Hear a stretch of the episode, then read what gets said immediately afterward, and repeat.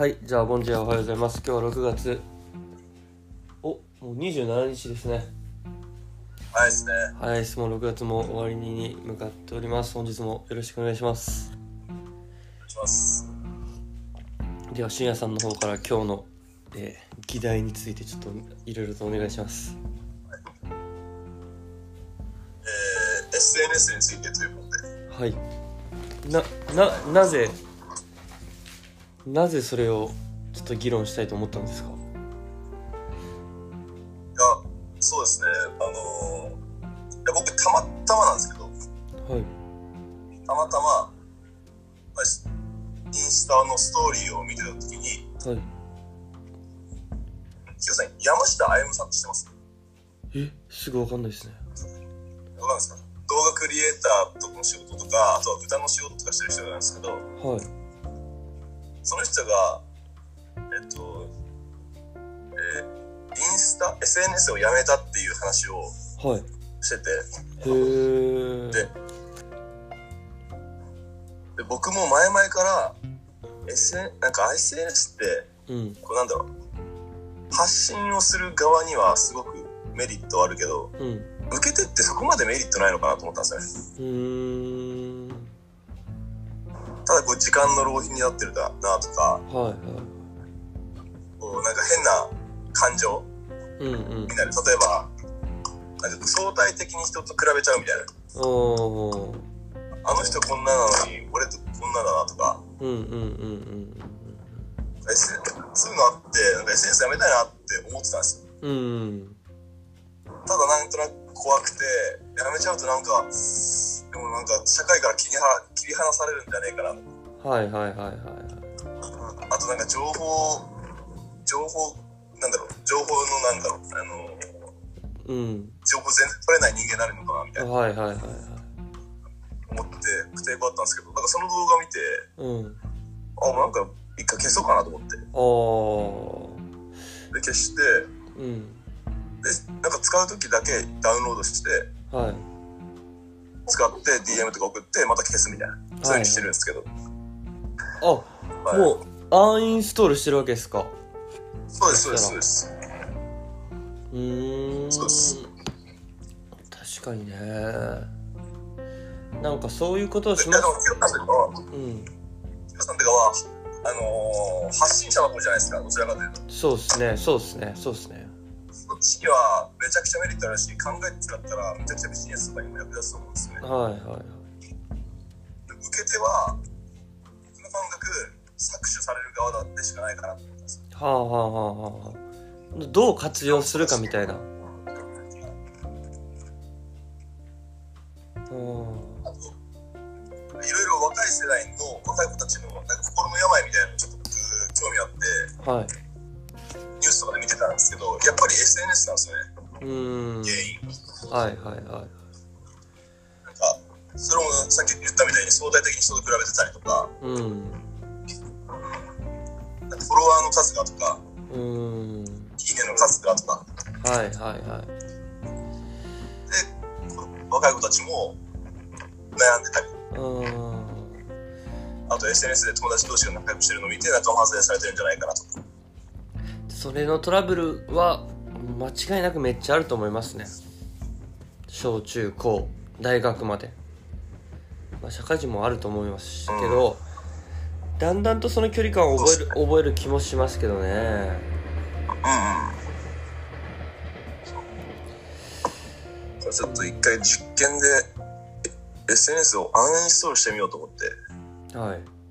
もうあのアカウント消すとかはちょっとさすがにまだ。はいそこまではしなずに。そしたらめっちゃ時間できるんですよね。ああはあはあはあはあは時間ができる。うん。で最初はやっぱり、こう、もう SNS、インスタを開く手の流れになってるんで、確かにね探すんですけど、あでも、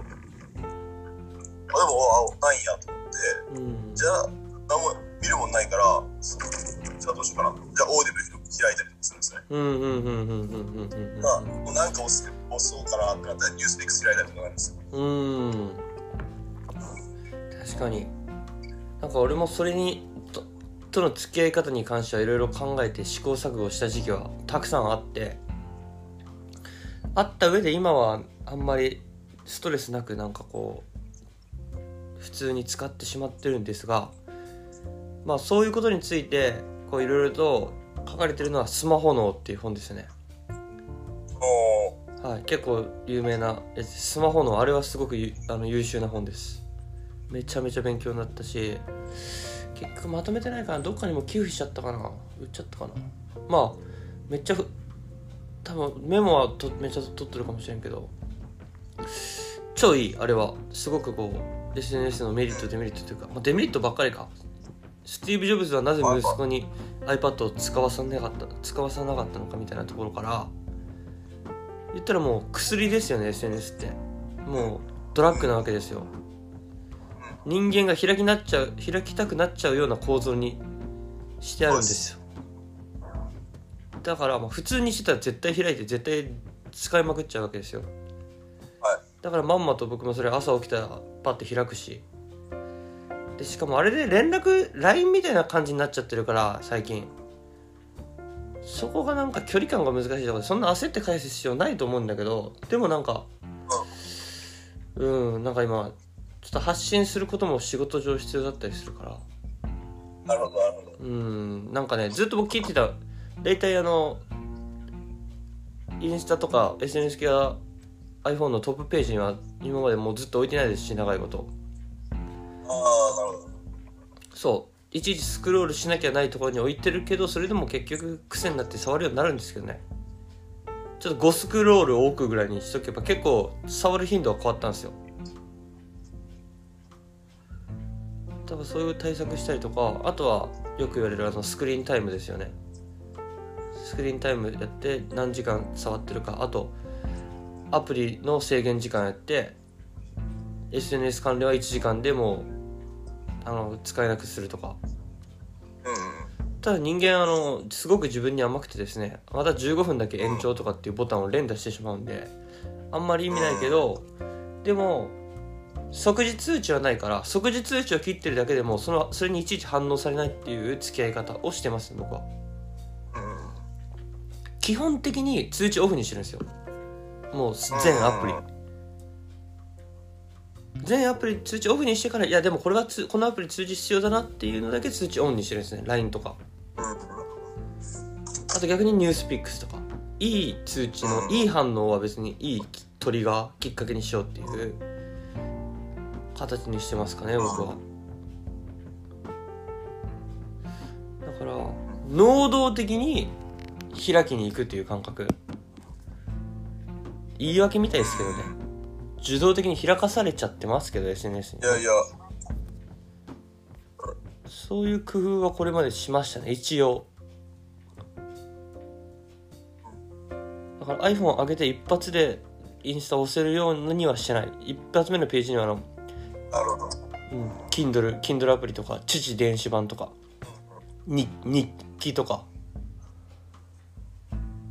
あとポッドキャスト関連とか。い英語関係とか。最近英語何も触ってないけど。メモとか。うん。っていう工夫程度かな付き合い方は。はい。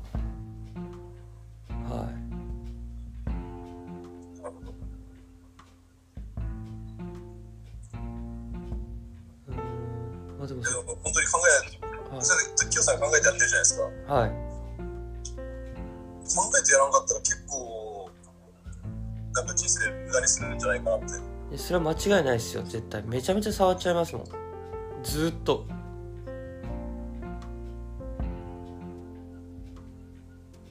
なんかもうく携帯に釘付けにさせる仕組みがあるなって思うんですよね。あですですです。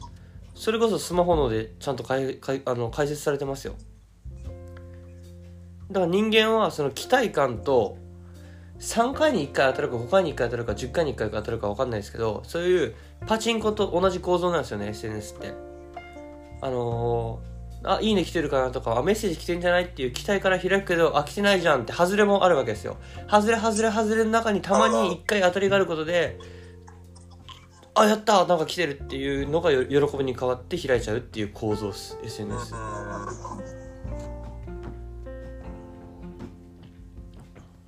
ぜひよかったらスマホのを読んでみてください。結構一回入れとくだけで変わってき変わってきますよ。スマホの。僕もあのネットフリックスでデジタルなデジタルのなんか弊害みたいな感じでうん。あのドキュメンタリーがあってはい。それはインスタとかツイッターとかフェイスブックのもともとあの開発に関わった人たちがい。インタビューを受けてるんですよ、えー、はい。その人たちは口を揃ってうん。自分の子供には SNS させないって言うんですよ。へえめっちゃおもろいなと思ってでもこれはビジネスなんですねはいはいはいはいはい。そのビジネスで何を求めるかってなんだろうな。あのロンゴットスローパンじゃないけどまあアッシュレディオファンからの発言になっちゃうけどアシナさんとかは人間をよりよくより正しくするために筋トレというとかサウナとかいう、まあ、フィットネスを選んでそれを展開することによって人を健康にする人を幸せにするっていうはいところを本質にしてるじゃん。はい。SNS も、まあ、表面上では絶対人を幸せにしてるわけよ。楽しいし、ね。人とつながれるし。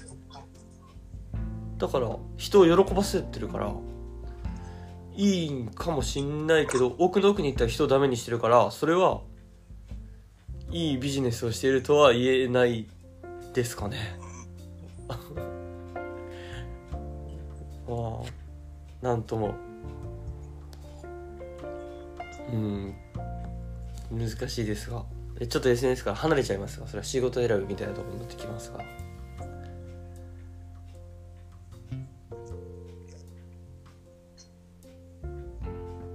あ、そうですね。ここちょっと議論したかったんですけど、でもそれを言ったら何も何もビジネスできんか。車を作っとる人ですら環境を破壊してるみたいな見方をするに人まで現れてくるわけか。そのへりくつ並べたら。本当そうです。そしたら仕事なんてできなくなるわけか。うん。ああ確かに確かに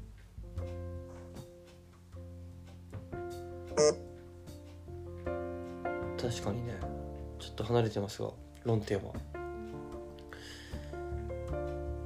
陰やっぱ陰と陽はありますよねそれは。ああ確かに、ね。一、体という。うん。ただ僕は今じ自分を実験台にしてちょっと SNS から離れてるっていう。うん。数数週間すでに。1ヶ月経つかなって感じですね。ちょうど1ヶ月経ったかなっていう。はいはい。ででただそのメッセージとかでどうしてもやり取りしないといけないこととかもあるかなと思うんでうん週に1回30分だけうん。インストールするっていうのは決めてるんですよね。へえじゃあインスタの DM 来とってももう1週間後に見るとかになってしまうわけか。そうですそうです。へえ。すごいなそのそれを制限力はでもにまあだ俺からうんうんできるだけうん。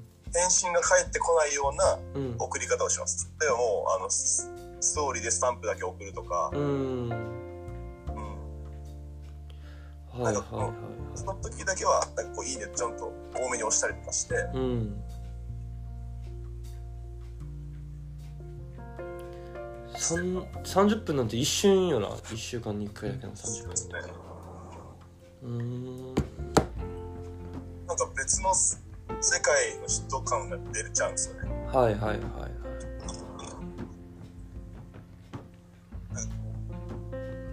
今の人間界を訪問に来た人みたいな感じです。ああそれもおもろいなその感覚。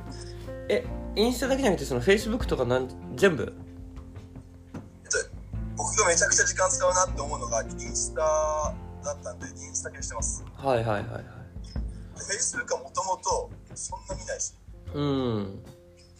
で友達もブラジル人ばっかりだからうん。まあもう一個一個こうポルトゲーズを読んだりしないんで。ああ確かにね。確かに。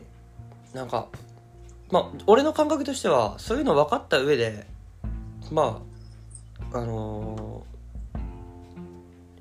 なんだろう SNS のにしゃぶ漬けされてる状態ではあるけど能動的に使ってる自負はまあ少しばかりあるかなというか。ああうん。なんか各プラットフォームそうもう自ら使い分けしてる感じはあるしさ。Facebook は Facebook ですごく大事なツールだしさ。あの上の世代の方とつながる？特にね。てかやっぱ情報収集みたいなところで。多分必必要じゃない情報収集なんでしょうけどでもそういうなんか細かい情報がなんかつながりそうだし結構エネルギー持ってる人多いからさ。俺つながってる人。ううん、でこれまでつながってる人って普段会えんようななんか海外でいたりとかさ教育界のトップがの人とかさ普通にもう一個のもう学びのツールとしてって感覚が強いんよなすごく。ととても意識の高い投稿しか俺見てない気がするからさなんか。うんぶっちゃけ。そのフォローしてこう投稿に上がってくる人がどういう人かにもよる、うんよりますよね。うん。そう比較的長く大学とかからやってるもんなんで。あ。やっぱ、俺はねね。俺はねそれが変わったんよ。完全にあの、うん X じゃなない使い方を始めたわなけよ。るほどな YZ になってきてるわけよ完全にね。YZ 展開してるわけですね。そう。からの X の逆流の流れはあったけどブラジル行く時に全部一新してるわけよ。あ Facebook とかは一新してないけどつながりがさ YZ になっていくじゃん。X か。なる YZ からの X になった人た人たちじゃんきっと。なんていうんかなまあ Twitter とかだったら一回も変えとるわけよブラジル用にね。でインスタもインスタであのなるほどなんだろう。俺フォローフォロー数がえぐいからさ5000とかフォローしてるからさ YZ でしかないよもう。逆に X のなんか日々のなんか近所での出来事とか流れてこんわけよ。でもブラジル同期とかさ、まあ、深夜にしてもらってさたくさんとかさいろいろ。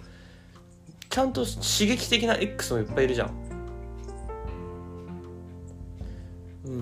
なんかいいいいアルゴリズムが働いてくれてる気がするんやけどな。だ一番一番意識の低い見方は俺の中では TikTok やな。たまになんか最近の情報をキャッチアップしておこうと思って TikTok が来るとか永田敦彦も言い出したからさあれが一番意識低いなと思う俺の時は。マジで受動的でしかないじゃん。でようわからんなんかダンスで ダンスをなんかあのさあ見てさへーってするだけだから。ただあれが一番来るという話だからさ。意識高いんかもしれない。それを市場調査しとるという体だったら。なるほどなるほど。うん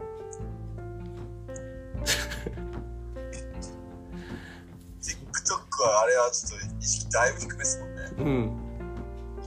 そうなんや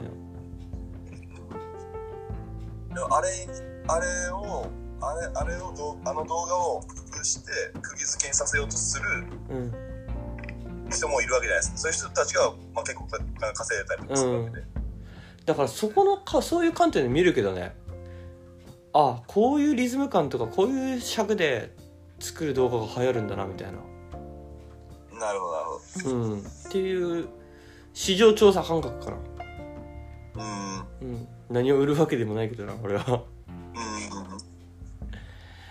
うん。なでもなん。かそ、うん、ちょっとまたずれるけどさ何が本質なのかなっていうのはすごく永遠の課題かなと思ってそういうのでバーンと認知を広めるのは大事だけどさなん。か俺の YouTube 昨日別の方なん。か日本語教師関係の人が別の方をつないでくれてブラジル日系社会にすごく行きたがってる方がもう俺の YouTube めっちゃ見てくれとって、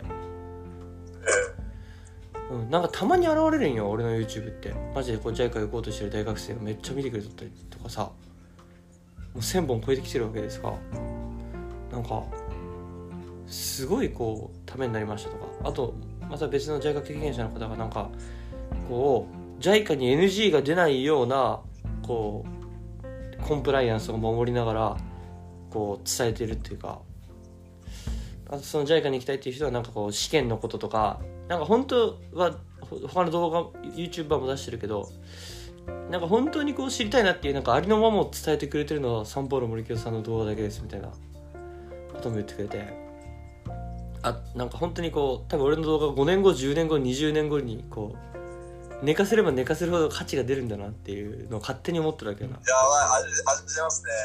うんだってさ1世2世とかのさ日系人へのガチのインタビュー動画とかさ多分そういう時代とともにさこうちょっと失われてしまうものってさ逆にそれを残してるって価値じゃん。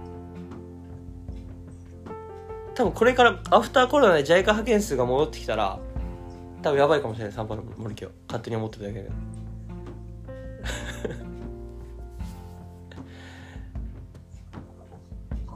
だからそこを目指すんであれば TikTok であの15秒の動画でいいくらバズらしとってもな伝わりきらんじゃん。なるほど。浅いですね。うん。まあ分からんけどな。最近ってさテレビで YouTube 見る人増えてるからさ逆に散歩の森木見やすいかもしれないあの釘付けにし釘付けで見る必要ないやん俺なのって。なんか話半分聞いとけばいいような動画ばっかりじゃん。他のことしながら。結構そっち系の旅系 YouTuber が流行っとったりもするじゃん。30分とか1時間の超長い動画でさ。そうですね。テレビってそういう媒体だしさ。ガチモン YouTuber の5分10分の詰め詰めの動画なんてさあれもう釘付けで見るしか見んとさ。そうですね。ついていけれんじゃんうんだから時代が俺についてきてくれたら嬉しいんやけどなって感じだな。なるほどうん。って感じでまた自分のことばっかり最後に話してしまったんですがまあ SNS からのちょっと SNS に発信する時のなんか こう自分の大事にしてるところみたいなことを話させてもらいましたって感じだな今は確かに発信ってマジが大事だって言われてるからすげえわかる。わかるし。うん。ただ発信者じゃないと SNS は僕はなんかあんまりこうなんか力を発揮しないのかなっていう。うん。で結局その他人軸になったら何事もダメじゃん。そうそうですねそうですね。うん。だから俺言ったらもう究極の自分軸でしかないわけよ。YouTube に動画投稿してんのも年寄りになった時の自分が見るため。あと子供が見てくれたら嬉しいぐらい。アルバムよただのアルバム。ブラジル記念動画アルバム。それすごいですね。インスタも結果的に誰かの役に立ってるかもしれないそうよインスタもそうでしかないよ。その時を残すための一ツール。別に自分のデータフォルダにあってもさちょっと整理されんじゃん写真をちょっと整理してその時の気持ちを文章で書いとくっていうストーリーであったり投稿であるわけじゃん。うん。だって今昔のなんか投稿見たら面白いじゃん普通に。うんうんうん別にそれどうしてやろうっていう気がないから別にいいねが来ようが来まいが何もうんああそういうことね。何も揺らがれないっていうかいいねが来たら嬉しいけど別に来なくても自分の思い出が残っていってるだけなるほど。それはいいですよね、うん。マジで人によってはもう本当になんだろう。いいねの数がとかうん。って思う人絶対いるじゃないですか。うん。そういう人にはあんまり精神的には良くないですよね。そう思っちゃう人はやめた方がいいと思うなそしたらな。他人軸か自分軸かじゃない？したら最後になんかそういう言葉が出てきましたが確かにその軸のそうですね。うん。なんか人に見てもらいたい的な。それがどこを向いてるのかって。そうそうそうそう。かなですかね。もう俺もいいねの数なんか誰がストーリー見てくれたかなとか気になっちゃうけどね。もちろん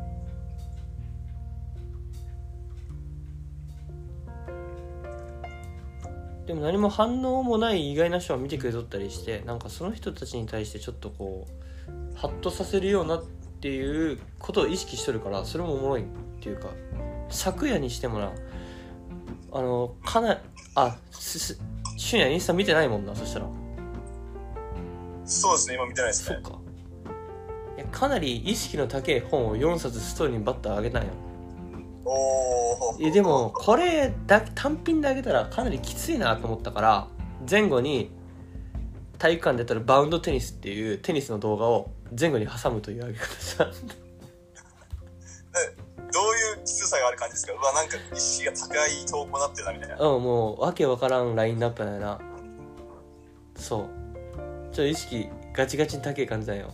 なんでその本手手手に取るんって感じでそこにまだ堂々とできてない感じ自分？自分のわけわからないアンテナに引っかかってまたこんな本を買ってしまったって4冊ドンってあげたんやけどさ。もうそれもうどう中和しようか必死な感じだよ。テニスの動画ちょっと15秒やってそれがスマッシュ決めた動画の次にその本ドーンってやっといて最後もう一回のボレー決めた動画7秒のやつを挟むっていうあのサンドイッチするっていうあの。もう意識の意識の高すぎることと中中和してるわけですね。そう。そういうこと。薄めとるんや。そう薄めうん。ちょっと薄めんとさちょっとやべえなと思って。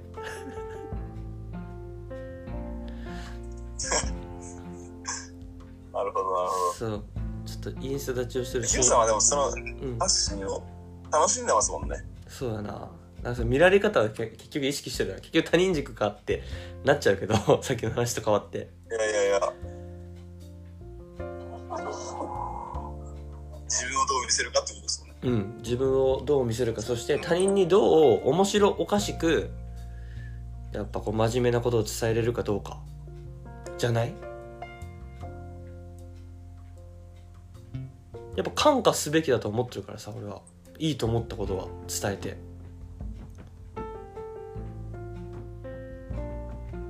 そんなツールかな。だって俺のインスタ小学生から多分60代まで見てるはずやからさ。そうよ。後藤の福江小の生徒を見てるかもしれない見てる見てる見てる。全然見てる。で見てるえだってフォローし合ってるもん普通に。なるほど。うん。で幅広く幅広い年代の人が理解し理解しし得るようなそうそうそうそ投稿になっていってるような感じですね。う、うん、でそれが SNS の面白さじゃない？なんかうんうん。だって人とのおしゃべりの面白さもそうじゃん。その人がその物事に対してどう考えてるかっていうその人なりの視点を知ることがさコミュニケーションの面白さじゃん。今日のこの深夜との会話にしてもさ SNS というものに対してどう考えてるのか。でどんな行動を起こしてるのか。俊也さんはちょっと SNS 立ちを今してる期間なんですと。で俺は俺で SNS との付き合い方をいろいろ試行錯誤して本を読んだりとかそういうスクリーンタイムとかやって今はこういう気持ちであの取り組んでるんですよっていうのを伝えたしそれを知りたいと思ってこの議論を振ってきたわけだから。信也さんは。俺はそういう楽しみ方で、あこの人こんなこと考えてんだとかこんな感性を持ってんだとか一個ストーリーにあげる写真ですらさ感性とかセンスじゃん。俺がその道端の花をストーリーにあげるっていうのにしてもさあ森京さんは花 花をあげるんだっていうさあ気づいてなかったって思う人がいるかもしれないじゃん。っうんていう捉え方やな。うん。うん、それを楽しんでるかな俺は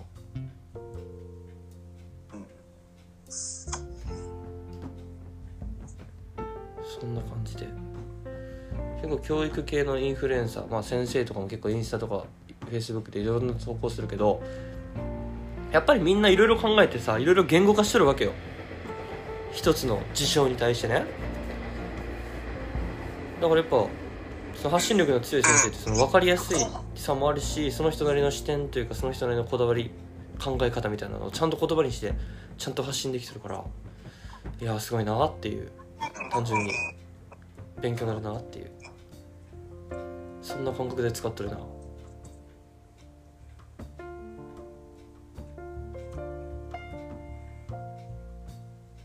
意識の高い使い方になるんかな。それは。どうなんだろう。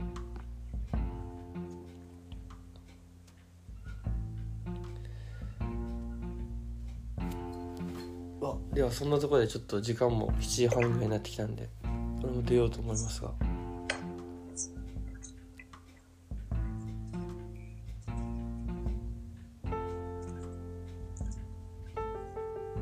あら聞こえてる？しゅんあすみません1分ぐらい音が飛んじゃってます。あマジか？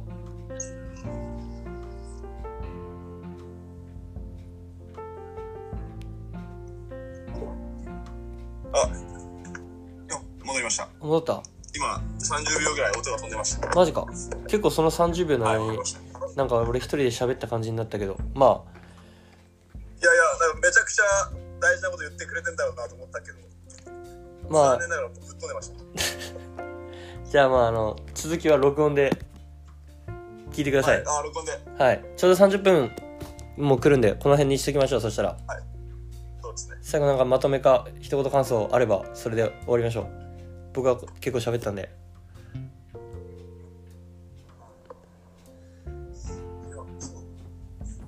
そう。ですね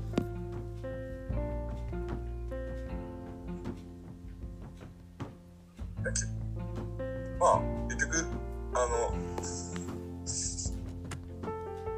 受た受受動的かどうかってことですよね。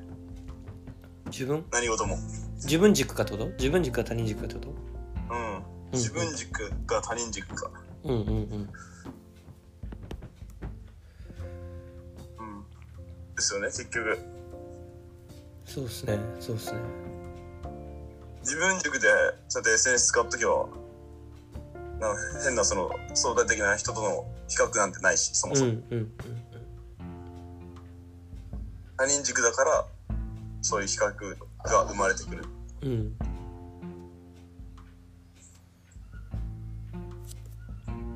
ですね。まあそんなことをこのポッドキャスト聞いてる誰かしらにあの届いて考えるきっかけになってたら嬉しいですねではそんなところで。今週もありがとうございました。はい。はいお気をつけて。いい1週間にしましょう。ありがとうございました。また来週お願いします。はいまた来週。 Muito obrigado tchau tchau。ありがとうございます。あきよさんも気をつけていってください。はい